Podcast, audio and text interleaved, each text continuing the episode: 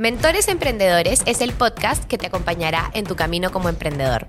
Cada capítulo tenemos un nuevo mentor que al igual que yo es un emprendedor que ha pasado por muchísimos retos al momento de emprender.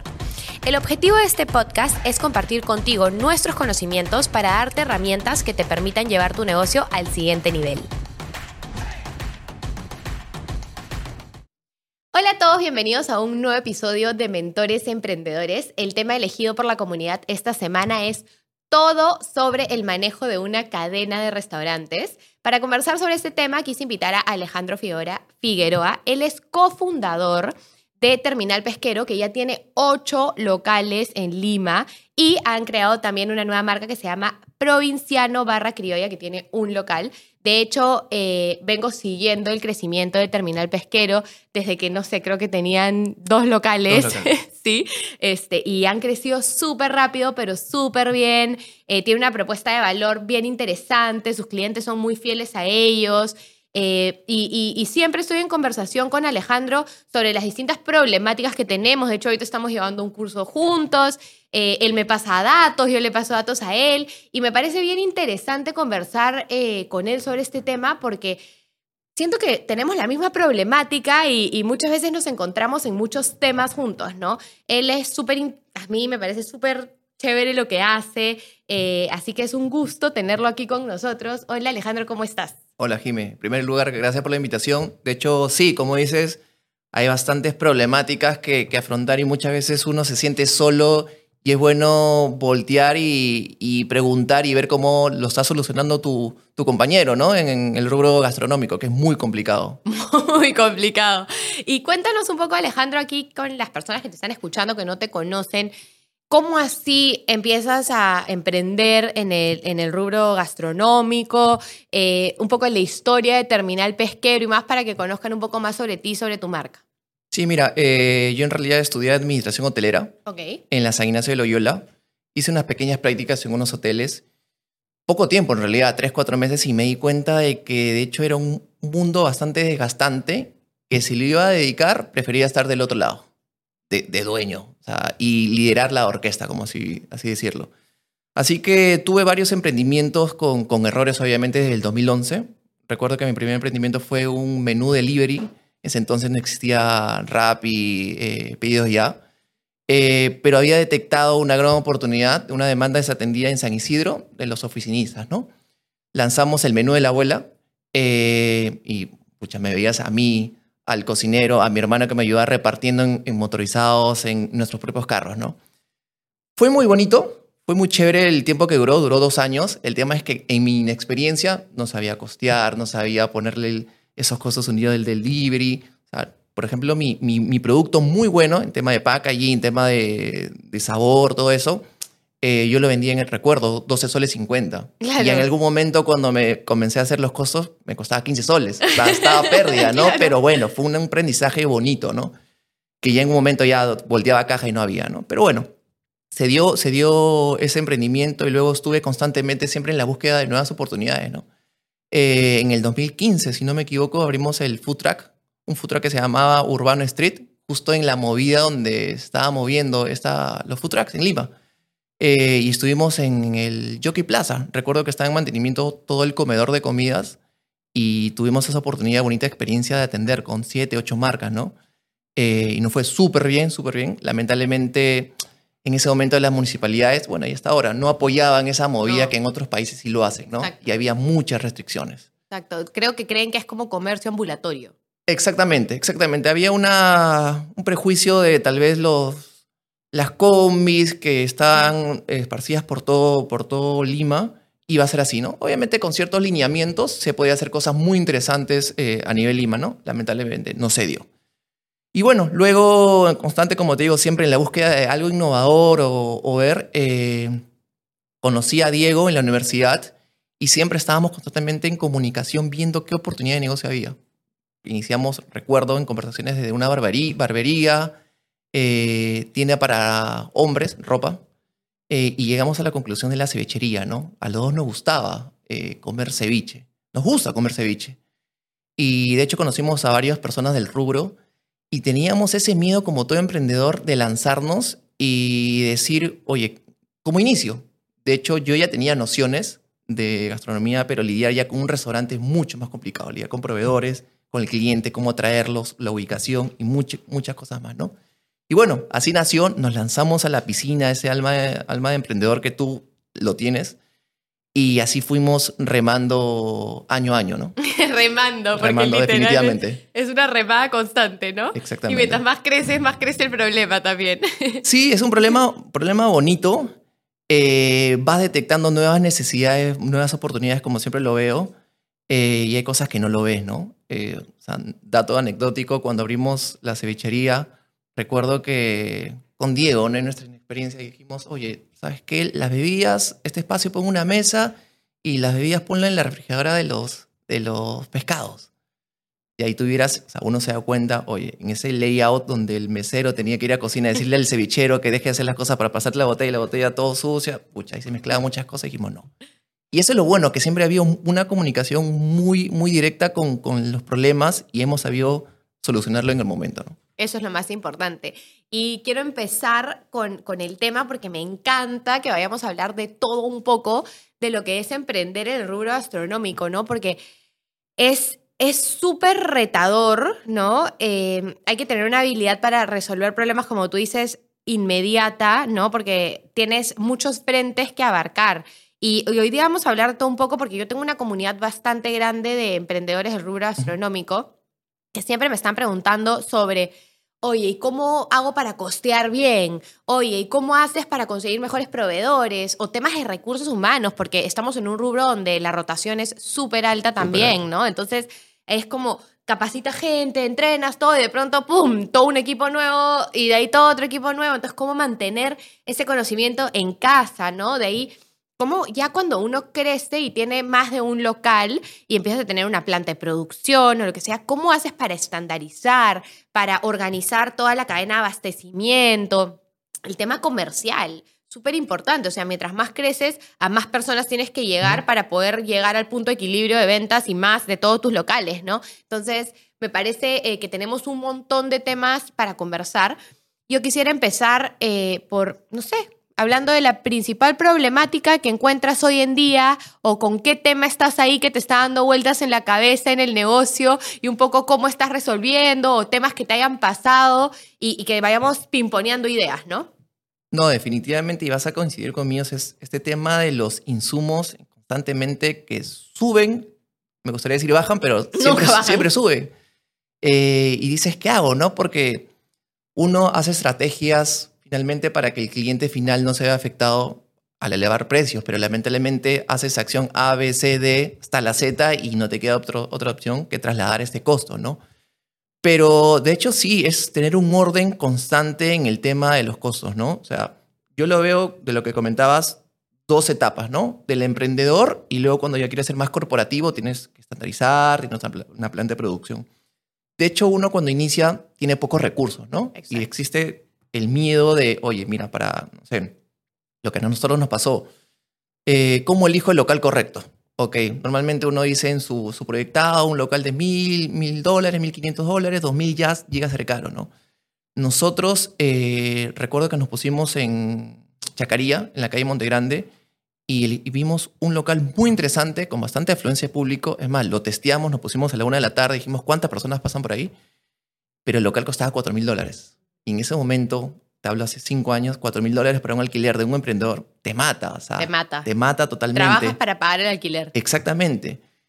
Pero fue bastante ese ímpetu de, decir ya, apostamos, un all-in prácticamente, un all-in y nos lanzamos. Gracias a Dios, con, los, con el criterio que le fuimos dando, se dio estas cosas, ¿no? Así que lo primero que yo le diría al, al, emprendedor es, ubica bien tu, tu, tu locación. Obviamente tampoco sea arriesgado o apuntes a un local de 10 mil eh, dólares donde no, vas a, donde no te va a dar el flujo, pero algo realista donde tus acciones de marketing tal vez ya no tengas que hacerlo tan potente y que el mismo local haga ese trabajo. Exacto. Eso me parece súper interesante lo que estás diciendo porque todos los emprendedores del rubro de gastronomía, o sea, ahorita se ha dado el tema de las cocinas ocultas y tal, pero en verdad los negocios que perduran en el tiempo son los que tienen un local puerta calle o en centro comercial o en algún sitio, ¿no? Entonces, lo que tú has dicho, evalúa bien dónde te vas a ubicar, porque no es como, yo quiero estar en tal sitio, pero tu público está ahí, ok, si tu público te está pidiendo y diciendo que quieren en Surco, vas a Surco, te peinas todo Surco buscando opciones y clarísimo tener un presupuesto de cuánto es lo que yo debería de pagar en un alquiler para que sea rentable para mi empresa también. Se supone que en el rubro de gastronomía eh, este, hay un porcentaje, que es entre 10 y 15% debería ser el máximo que sea el represente el monto del alquiler sobre tus ventas, ¿no es cierto?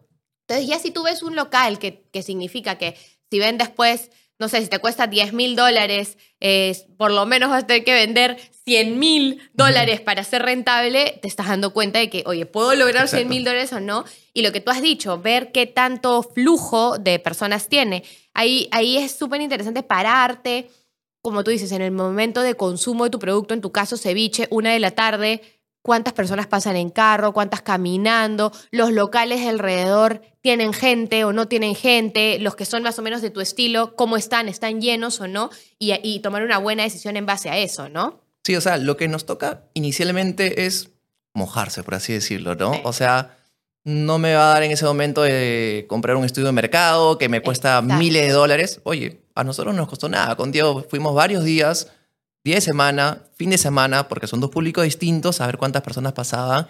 Y en base a eso, ok, disparábamos el Excel, nos da más o menos para esto. Ya que sea en la realidad, bueno, con diferentes acciones se iba a validar, ¿no? Pero sí, yo el primer consejo que daría es eso, el tema de, la locación. Y ahí sigue lo siguiente, ok, ya tienes el local, tienes armado todo, darle un concepto, tu diferencial, ¿no? Valor agregado. O sea, el día de hoy yo lo digo y lo repito con las personas que converso tu diferencial ya no es, eh, acá en Perú por lo menos no es que tu comida sea rica. No, ni que tu servicio sea bueno. Exactamente, no es eso. Esos son, o sea, los dos mínimos que tienes que cumplir para ser competitivo. Exactamente, o sea, debe ser un must. O sea, acá, en Perú, acá en Perú es eso. En Chile, en Colombia, ok, sí, ok. Pero acá, que digas, oye, mi comida es rica, no. O sea, todos van a ser, todos van a ser ricos. Pero darle ese concepto de decir, oye, acá la experiencia que vivo en Terminal Pesquero desde que llego, me saludan de cuando me siento, ya eh, me, me, conocen por el nombre, saben qué comida quiero, saben cómo lo quiero, escucho la música que me gusta, eh, no tengo, no salgo oliendo a, a, a olor a fritura. Toda esa experiencia desde que entras hasta que te vas, desde el baño o por el canal de libre es muy importante. En, en nuestro caso fue el tema de la salsa, de la frescura y de esos dos conceptos, cómo trasladarlo en toda la cultura, ¿no? Toda la cultura, cómo fuimos dando. Y cuéntame, si tú tuvieras que decirme la propuesta de valor de Terminal Pesquero, lo que te hace diferente a las demás cevicherías eh, que hay en el mercado, ¿cuál, ¿qué sería? Definitivamente la personalización. Ok. La personalización de, de todo el proceso, como te digo, y la cercanía con el cliente. Como te digo, desde que entra yo ya por lo menos estoy haciendo acciones para identificar al cliente. ¿Cómo lo haces?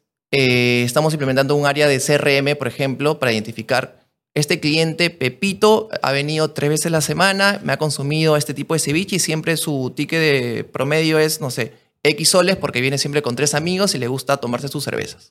Ya, yo, ojo, ¿ah? un paréntesis aquí, voy a ser bien preguntona. Dale, dale. Porque a la gente que nos escucha le encanta como llevarse la carnecita del asunto, ¿ya? Entonces, CRM, espectacular, una herramienta que todos deberían tener para poder hacer, generar mucha recompra en sus clientes y fidelizarlos.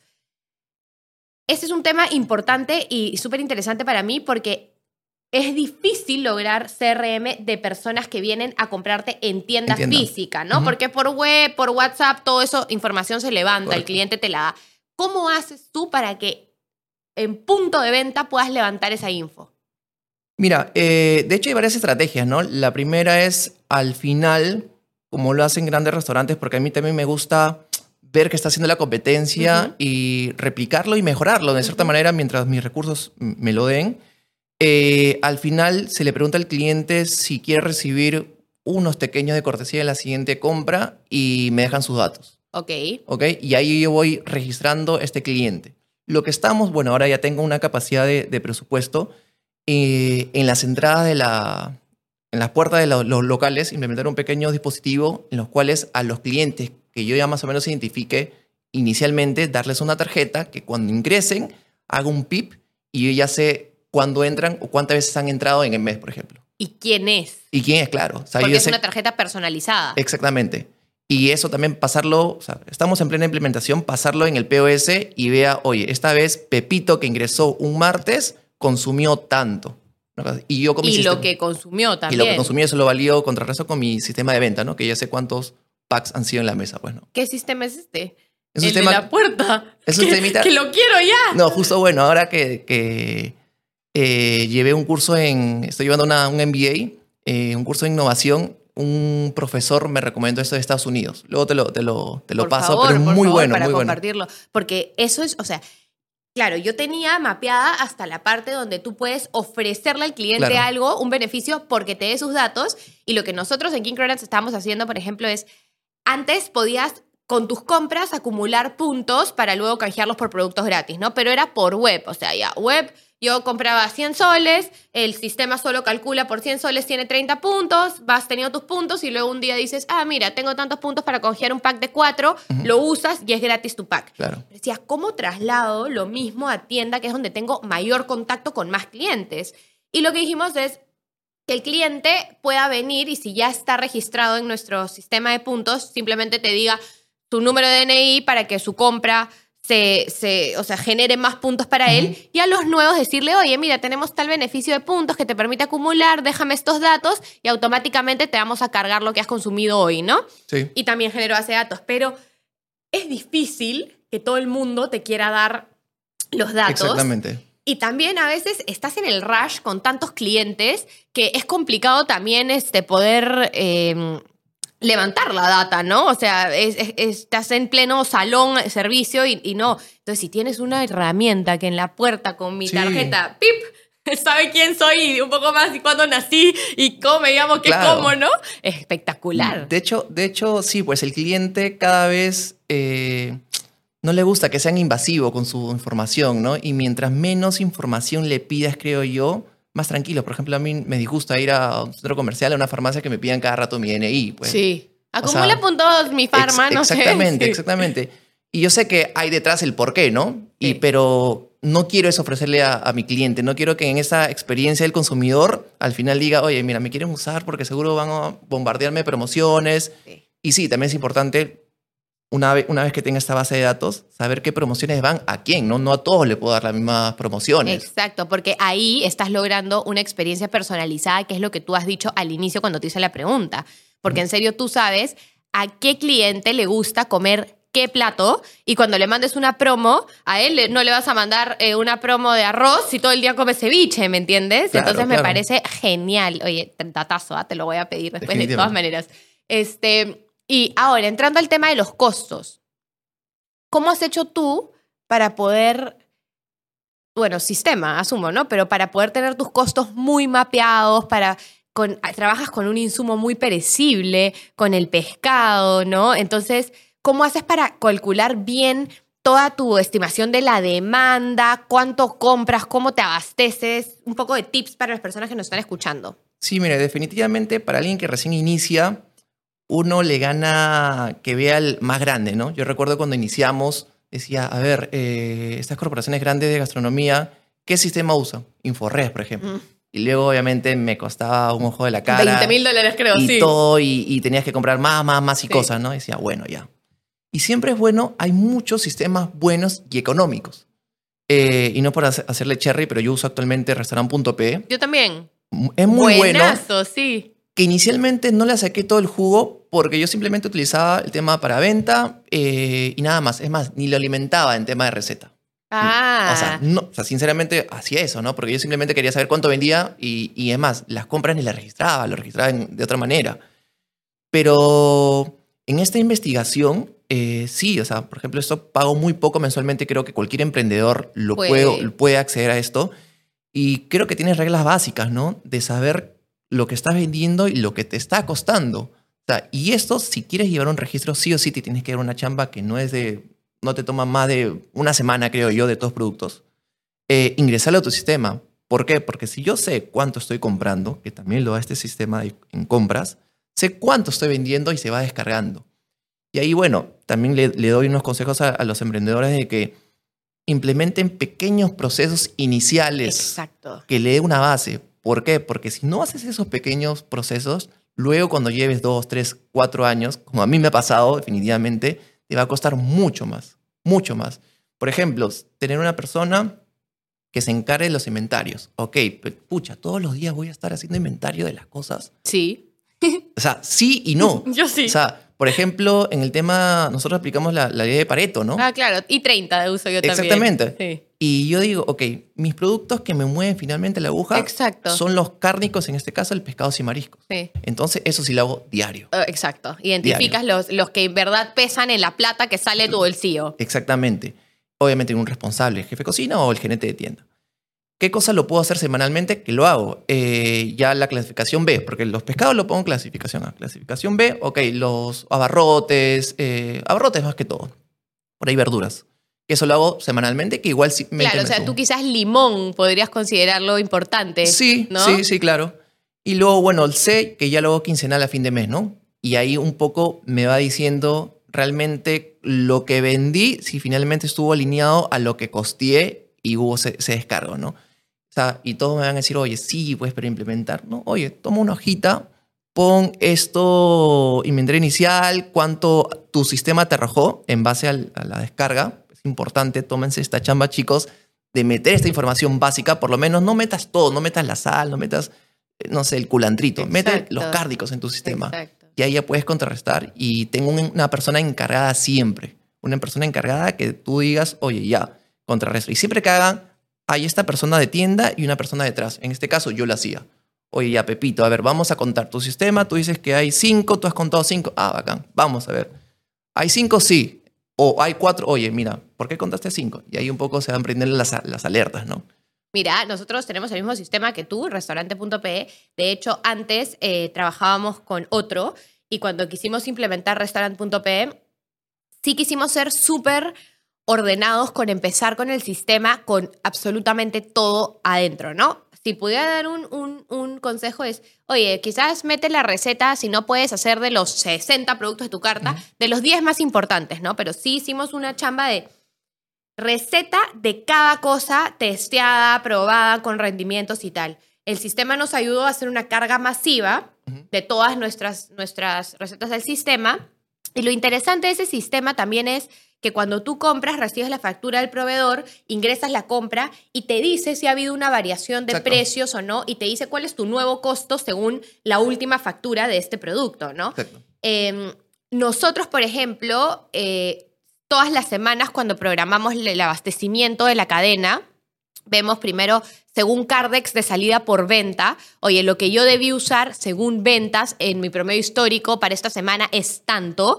Eh, cuánto tiene de inventario la tienda actualmente y cuánto tengo que producir yo para poder abastecer a todas las tiendas durante la semana.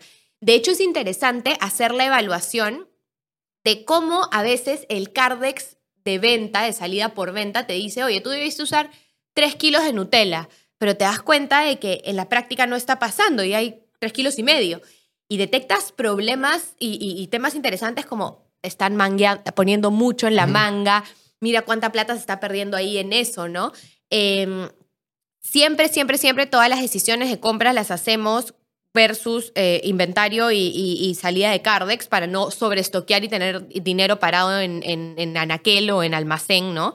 Em, también hacemos inventarios diarios, igualito que tú. Tenemos un I30, que son los 30 items que nos mueven la aguja, ¿no? Pollo, hamburguesas, eh, en unidades, que sí nos, gusta controlarlas el semanal, que es para este pedido de abastecimiento semanal, que es bien completo, y ya después el mensual, que incluye todo, hasta em, cajas, bolsas, ajiceros, todo lo que, lo que usemos, ¿no?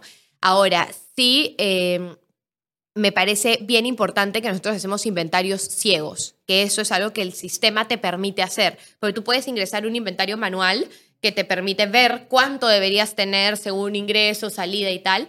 Pero lo que nosotros hemos decidido es como, no, tiene que ser ciego y cuando lo ingresas ciego, el, eh, tú solo puedes poner Nutella 3 kilos, ta, ta, ta, ¿no? Y luego el, eh, te da como que un chance de que corrijas, ¿no? Y te dice, mm, tienes diferencias en los siguientes insumos, Nutella tanto, pero no te dice cuánto. Entonces tú tienes que ir, volver a contar.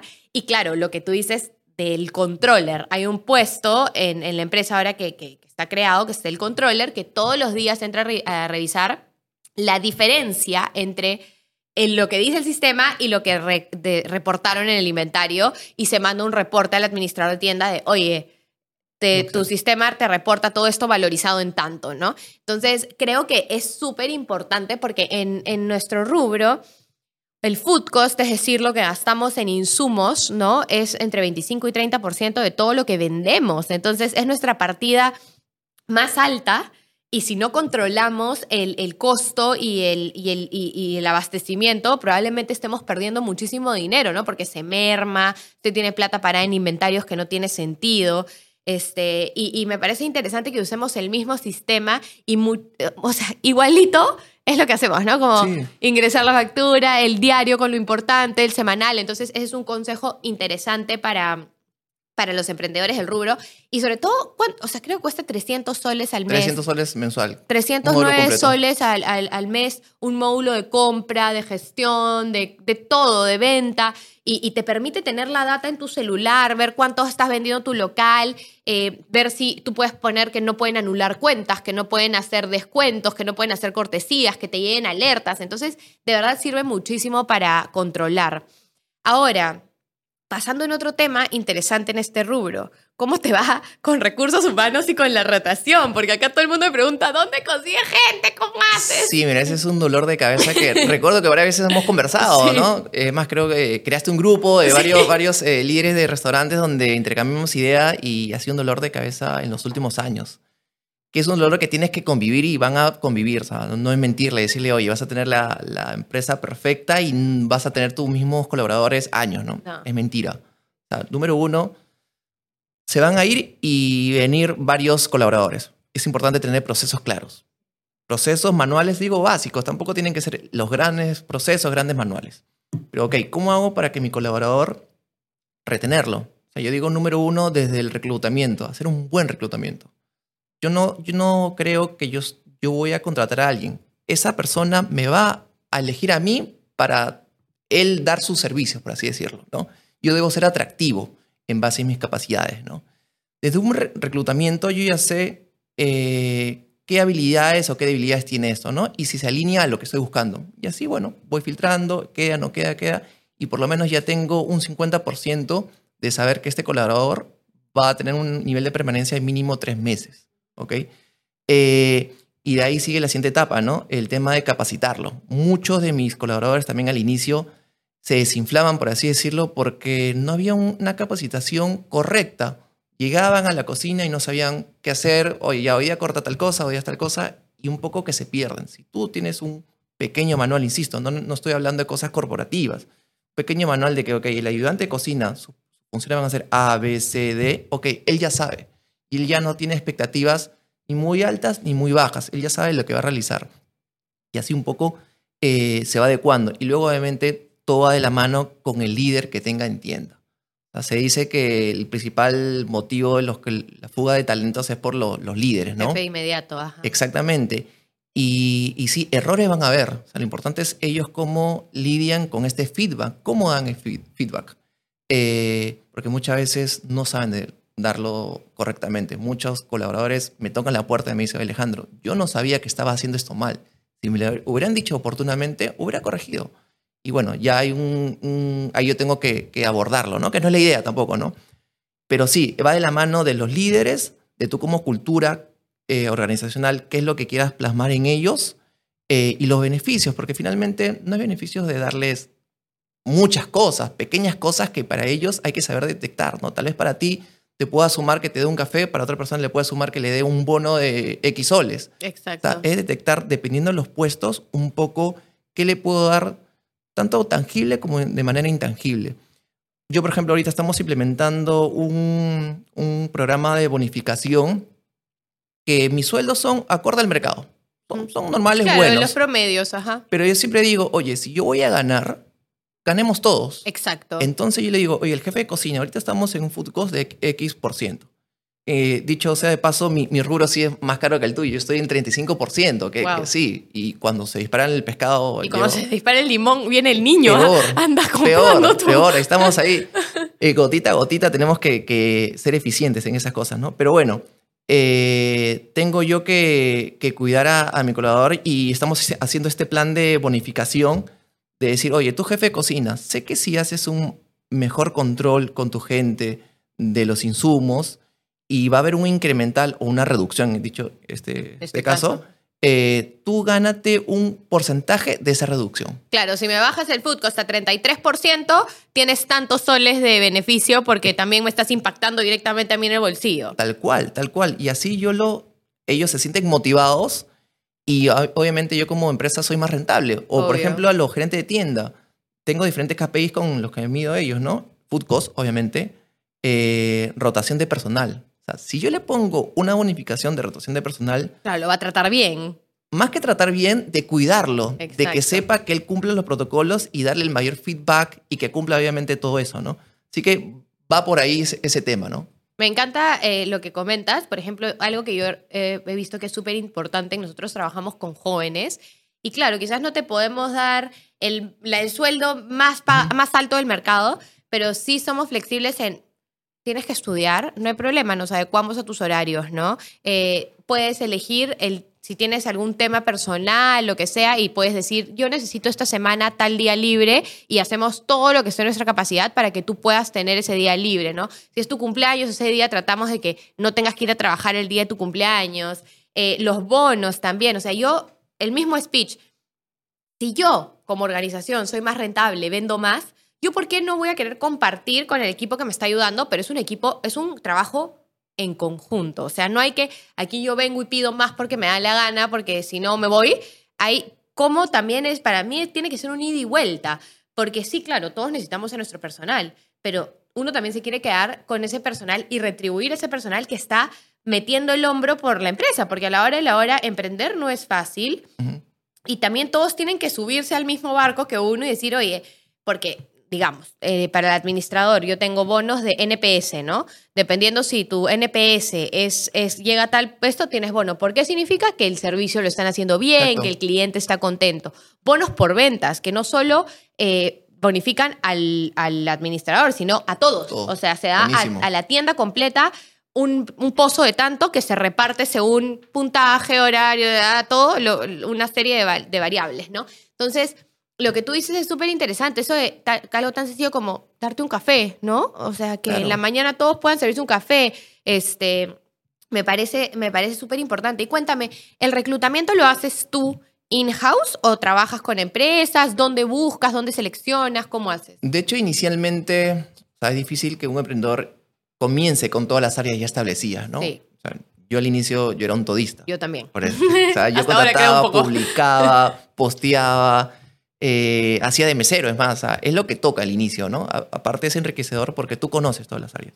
Exacto. Eh, y sí, lo hacíamos directamente, contratamos una persona que nos ayudaba con todo este tema, luego lo tercerizamos con una empresa, pero nos dimos cuenta que finalmente el que mejor va a conocer eres tú mismo, entonces, y aparte es más eficiente. Oye, es mejor, yo contrato a una persona, ok, va a haber un mayor presupuesto, impregno la cultura, lo que buscamos a esa persona, y que se encargue con un equipo, ¿no? De, practicantes, alguien de selección y tú hazlo. Y finalmente ya llegamos con esta área de reclutamiento y selección ya tres, cuatro meses y nos ha ido muy bien. Justo el otro día hemos tenido reunión de estatus mensual y me dice Alejandro, mira, lo que este mes hubiéramos estado en reclutamiento es tanto y este mes eh, lo que nos ha, costado en publicaciones, trabajo LinkedIn, todo eso, el 50% de ahorro. O sea, Perfecto. O sea, ya se pagó el sueldo de, lo que, de, este, de, este, de esa persona de gestión humana y, y es mucho más eficiente. Así que lo, hago in-house ahora, ¿no? Y hay un plan interesante. Nosotros también hacemos todo de manera in-house y nos ha funcionado muchísimo. Y tenemos a una persona que, como tú dices, un practicante que está encargado de todo el tiempo estar reclutando, buscando CVs, poniendo las publicaciones, así es algo de 24/7, su chamba es esa, para que apenas se necesite una posición, tengo toda esta terna de CVs y pasen por la cantidad de pasos de filtros que tengan que pasar, ¿no? Eh, igual creo que la rotación es inevitable en nuestro rubro y que lo que importa es que nosotros nos hagamos cosas que nos permitan que no nos veamos tan afectados por esta rotación, ¿no? Es decir, tener una estructura sólida, por ejemplo, ¿no? Oye, tengo administrador, pero también tengo asistente administrativo que está debajo de él, también tengo jefe de servicio, digamos, que es una persona entre todos los atención o meseros que tiene un rango un poco mayor. Entonces, no sé, en caso se va asistente administrativo, el jefe de salón puede asistir al administrador. En caso del administrador, el asistente administrativo puede hacer la plana de, de administrador. Otra cosa que nos recomendó una asesora era tengan un volante. O sea, si es que la tienda depende mucho de un administrador de tienda y tienes cuatro o cinco locales, pues si tienes un volante este, que sabes que está ahí para cualquier emergencia y va a la tienda donde tiene el administrador el día libre, es el lunes, luego el martes, luego el miércoles, el jueves, de ahí va a, a, dar soporte a las tiendas con más movimiento fines de semana, por más que sea el administrador, y si en caso se va un administrador, ¡pum!, esta persona se va a esa tienda, ¿no? Entonces, creo que tener esa estructura sólida de, puestos claves es súper importante para no quedarte de pronto en nada, ¿no? Y em, otra cosa es, como tú dices, esos pequeños, el, el, el, listado de funciones, ¿no? Claridad, desde el día que entras, mira, esto es lo que tú haces. Checklist de apertura, checklist de cierre, tu eh, manual de recetas, ¿no? Para las personas que quizás no le pudiste hacer una capacitación de un mes en cocina que, sin, que solo aprenda a preparar. Bueno, tu libro dice, paso uno, para cortar el pan aquí, meterlo al horno así, apretar esto, cosa que si en un momento necesito hacer algo, agarro mi recetario y lo hago, ¿no? Este, y el líder, importantísimo, hay algo que yo me he dado cuenta que falta mucho en esta industria, es tener ese lo que has mencionado muchas veces, retroalimentación y feedback, ¿no? O sea, la persona que entra a trabajar quiere que le digan, oye, aquí está bien, por aquí podemos mejorar esto, lo estás haciendo de tal manera, súper, te ayudo, ¿en qué te puedo ayudar? ¿Qué cosas no entiendes, no? Y estar ahí constantemente en este proceso hasta que la persona ya se siente lo suficientemente empoderada como para abrir sus alas y hacer sus cosas solo. Y, y eso me he dado cuenta que falta un montón, o sea, falta un montón el la conversación constante, la retroalimentación constante, ¿no? Y, es trabajo nuestro, creo, estar que hacer que nuestros líderes lo hagan, ¿no? Mira, ahí rescato dos cosas de, lo, de los que dices, lo inicial y que también eh, decirle a los emprendedores que recién inician, qué es lo que me pasó, ¿no? Por ejemplo, ¿qué pasaba si un día falta el cevichero? ¿Qué hago? O sea, es, mi, mi, producto principal de mi cocina entonces, me pasó al inicio, o sea, uno va a aprender, va a aprender, no, no, a pesar que venga una persona y te diga, oye, ABC, te tiene que pasar. Eh, ¿Y qué hicimos? Ok, desde ahora todos van a aprender a hacer todos y van a rotar. Así, si falta el cevichero, yo sé que el chicharronero puede pasar al cevichero y por ahí suplimos con el arrocero. El arrocero va a aprender a emplatar. Y así, si finalmente, porque mi, esa parte operativa muy crucial, muy estratégico de la cocina, no puede verse afectada justamente por esta rotación que va a pasar. Va a pasar. Y lo segundo, lo, el tema de qué importante es el líder, sí, los colaboradores muchas veces necesitan esa, ese, oye, estás haciendo un buen trabajo. Y que el líder finalmente lo valide, lo felicite. Están en una comunicación muy, muy directa. O sea, nosotros como, como ahora soy el director ejecutivo de, toda la corporación, eh, me doy el tiempo de ir a tienda Obviamente siempre me gusta, es inevitable. O sea, muchas veces yo le digo a, Brenda, eh, oye, tal vez vamos a almorzar a, otro a otra cevichería porque si voy a la cevichería me gana el ojo. No, claro, nunca estás sentado almorzando. No puedo hacer, oye, oye, ¿sabes qué? La carta, te está levantando la mano. Exactamente, levanta eso, por favor, oye, limpia el borde. Es inevitable y, nos pasa, siempre estamos con, con ese tercer ojo ahí. Es que es imposible, pues, no hacerlo. Pero siempre a los chicos lo saludo, me doy por, por lo menos un minuto a decirle, oye, ¿qué tal? ¿Cómo te va? Y más que el trabajo, que me cuenten de ellos. Y ellos, esa, esa afinidad con ellos lo valoran. Se lo dicen, porque los gerentes tienden a mí dicen, oye, qué bien Alejandro, porque los chicos dicen, qué bueno que, que tú te das el tiempo de saludarlos. Y eso, aunque no parece importante, a ellos dice, oye, mira, eh, el gerente general ha venido, nos ha hablado, estamos contentos, y por ahí, ¿por qué no tomarnos unas cervecitas del buen trabajo un día? De, que no, no es una si bien apuntamos a tener procesos como corporación, no queremos ser, oye, que el gerente general está en su oficina, claro, nunca lo vi, nunca lo conocí, y peor que me pueda tomar una gaseosita, una cervecita. No, o sea, hay una relación ahí muy, buena y que se sienten que líder, y aparte los motivas. Yo siempre a los chicos les digo, oye, ustedes mismos se ponen los límites. O sea, nunca dejen de soñar, nunca dejen de empujar lo que quieren. Y siempre por ahí trato de darles esas palabras de motivación Y, algo también de lo, anterior que, que, me quedo es de que yo potencio al personal. De hecho, hay, hay talento importante que hay que saber identificar, porque si no lo va a hacer en tu corporación, en tu empresa, lo va a hacer en otro. Exacto. por ejemplo, hoy, el día de hoy, mi chef corporativo, él inició eh, en la empresa el primer día lavando platos. Como Dish, man. Como Dish. Y hoy es mi chef corporativo y ahorita, bueno, le mando saludos porque está en España justo porque iba a pensar él viajar a otro país, eh, está visitando a su hijito y está yendo y súper bien. Y en él hemos visto este, este potencial y hemos invertido en él porque también es importante, emprendedores, de, invertir en tu personal. Eh, le hemos dicho, oye, ah, bueno, tú eres empírico, cómo yo potencio y finalmente me voy a ver retribuido. Ok, invertamos para que tú estudies una especialización en, tal academia. Ok, ahora quiero que estudies tal academia. Pero en algún momento, y él siempre me dice, yo quiero llegar donde tú estás. Digo, está bien, dale, lúchalo, lúchalo. Eh, aprende de logística, aprende de marketing y en un momento yo sí me quiero retirar joven y disfrutar todo lo que estamos haciendo, ¿no? Y, y, quiero que haya una persona capaz y que haya aprendido todo eso, ¿no? Y así, vamos como él, han, hay varios talentos donde hemos invertido para que potencien a la, a la empresa. Sí, a mí me parece importantísimo lo que tú dices y es importante, como dijiste, aprender a identificarlo y que sepa que, que te importa que su crecimiento, ¿no? O sea, Gaby, que actualmente es la encargada de casa matriz, es la jefa de casa matriz, ella empezó a los 17 trabajando con permiso notarial hace 5 años de sus papás como, eh, como mesera mesera, cajera, asistente administrador, administrador y ahora casa matriz ya en puesto administrativo oficina.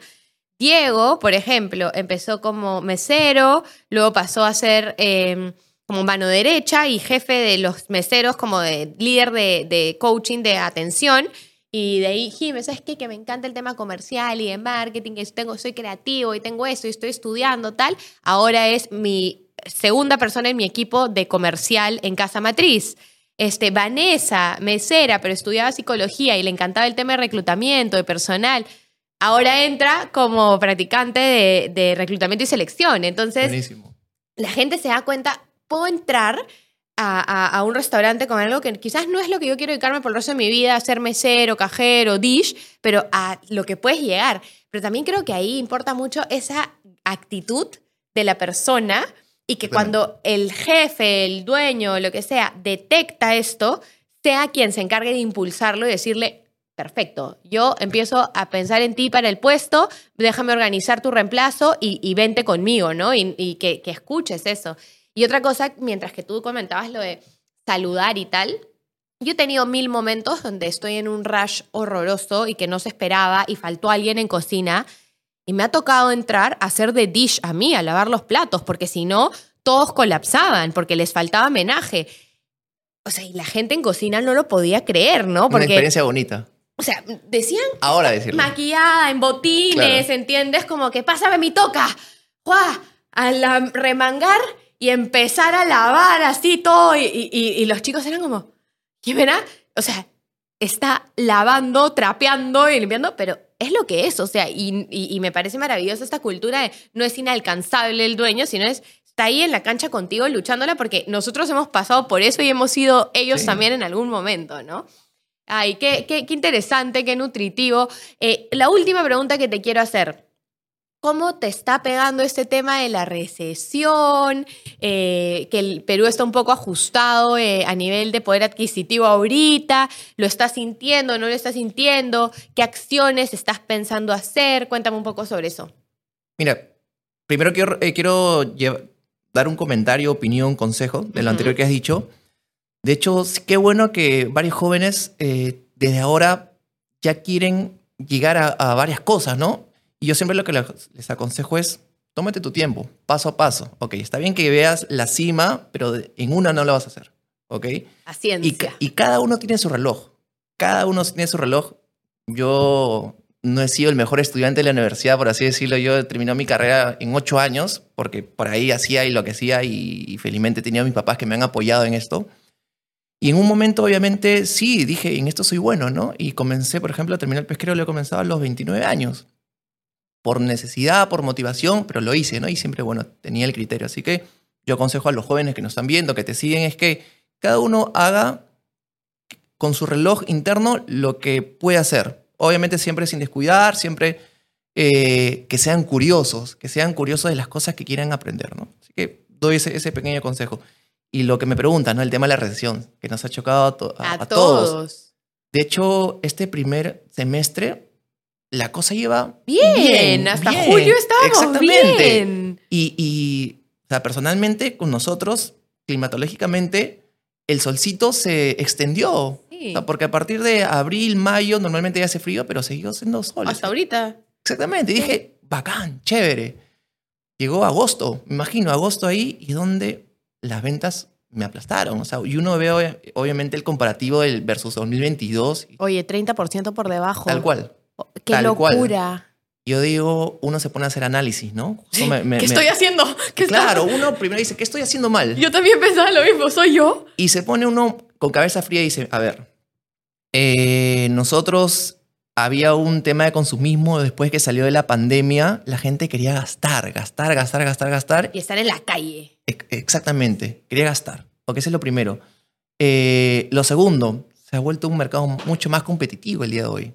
Tú tienes que seguir agregando valor. No es decir, oye, el día de hoy, 2018, cuando abrí el pesquero, este es mi propuesta de valor. Tienes que innovar.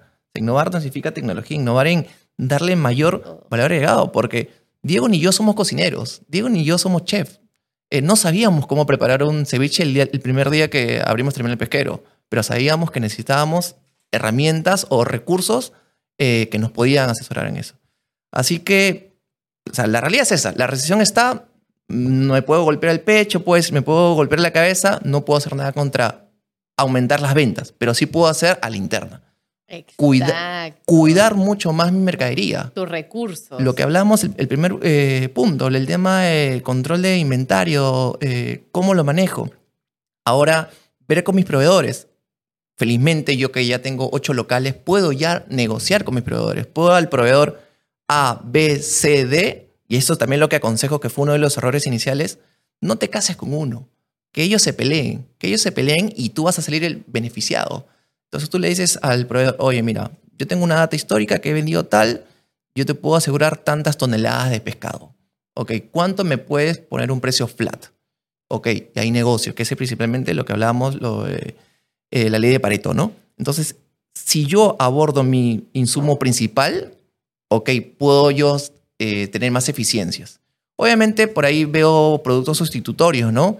Pero no quiero sacrificar calidad. Calidad, no. Claro, o sea, el lema que tenemos nosotros es primero eh, calidad que facilidad. Exacto. O sea, ok, me rompo el lomo viendo todas las alternativas, pero no, no va a ser lo más fácil, pues, ¿no? De cambiar por algún pescado más barato. No. O limón, que tanto algunas veces nos dicen, oye, se han cambiado por este ácido que, que se puso de moda hace tiempo. Limón. Exactamente, no, nada que ver, ¿no? Yo prefiero como estrategia de marca, ok, ajustarme meses, pero yo sé que si hago bien mi trabajo, siendo competitivo, siendo con esta eficiencia de costos, cuidando mejor las cosas que tal vez antes no le veía, porque en época de bonanza uno no, no cuida esas cosas. Sí, Eso. vamos, que se gaste, ¿no? Exactamente, compra tal cosa, implementa tal cosa, todo. Haz la campaña, presupuesto. Exactamente, pero hay que estructurarlo también. O sea, ahora lo que estamos cerrando nosotros el 2023, ya haciendo presupuestos para el 2024. Oye, marketing, ¿cuánto va a necesitar? Recursos humanos, ¿cuánto va a necesitar? Por ejemplo, ahora me está solicitando un sistema de recursos humanos que se llama PUC eh, que me va a ayudar a ser más eficiente en tema de planilla, tema también de cultura, tema de capacitaciones. Check, entonces me va a costar tanto. En tema de... Claro, pero me va a ayudar a ser tanto más rentable porque... eso es importante, claro. Es una inversión, más no un gasto. Porque, ok, si bien hoy yo voy a gastar 10, yo voy a ahorrar 2 mensualmente y el año voy a ahorrar 25. Entonces se está pagando solo. Exacto. O sea, son esas cosas importantes de análisis. No, no, no nos llevemos como me pasó al inicio de yo querer comprar todo porque, oye, mira, ellos tienen, él tiene. claro. Y es bonito no tenerlo, pero luego dice, oye, ¿qué hago con esto? ¿Cómo lo, lo hago eficiente? ¿Cómo lo implemento? ¿Me sirve o no? Exactamente. Pero sí, es cuidar tus costos. Cuidar tus costos. Y mira, algo tan sencillo como tú dices, no, ok, de cara hacia afuera yo no puedo combatir la recesión, está aquí, ya llegó. Imagínate que nosotros hemos visto, oye, analizando todas las líneas del estado de resultados, ¿no? Oye, comisiones de tarjeta de crédito. A ver, Proveedor B, estoy con proveedor A, me ofrece esta comisión. ¿Quieres entrar conmigo y me la bajas? Sí. Y te das cuenta los miles de soles que puedes dejar de, o sea, que puedes beneficiarte por hacer este tipo de llamadas, ¿no? eh, lo de control de costos, como tú dices, básico, ¿no? Saber que, en qué te estás gastando, presupuestos bien establecidos. Yo creo que es una oportunidad. Aparte que estos momentos siempre nos ayudan a como entrar un poco de pánico y tener que obligarnos a reestructurar y hacer todo lo que no habíamos hecho cuando sentíamos que todo estaba maravilloso y que la cuenta del banco no tenía problemas, ¿no? Este, y de cara, ya como para ir cerrando, a la venta en estos momentos, bueno, acá está Brenda, que es nuestra Master Duster del tema comercial, pero ¿qué cosas se les ha ocurrido como implementar? Este, ¿Estás haciendo campañas, descuentos? ¿Estás tratando de llegar a más clientes? ¿Cómo, cómo estás por ahí? Lo que conversamos hace rato es seguir conociendo a mi cliente y enviarle realmente lo que él necesita. Tú decías hace rato, yo no le puedo mandar, no sé, a la señora que pide su chilcano sopa y su arrocito, no le puedo mandar una promoción de las cevichelas, que es nuestro concepto. ¿no? Esto le tengo que mandar al chico de 30 años que ve fútbol los fines de semana. Exacto. Conocer a mi cliente, segmentarlo o clasificarlo, mejor dicho, y saber cómo dirigir, ¿no? Eh, yo sé también que en un momento mis tiendas tienen una capacidad de producción o de venta máximo, ¿ok? Pero ¿cómo lo hago recurrente? Eh, promociones, oye, la fidelización de, el, le ponemos, ¿no? El cliente del lenguado, top, el que sé que va a ir 10 veces al mes y, ok, le hago descuentos por ahí.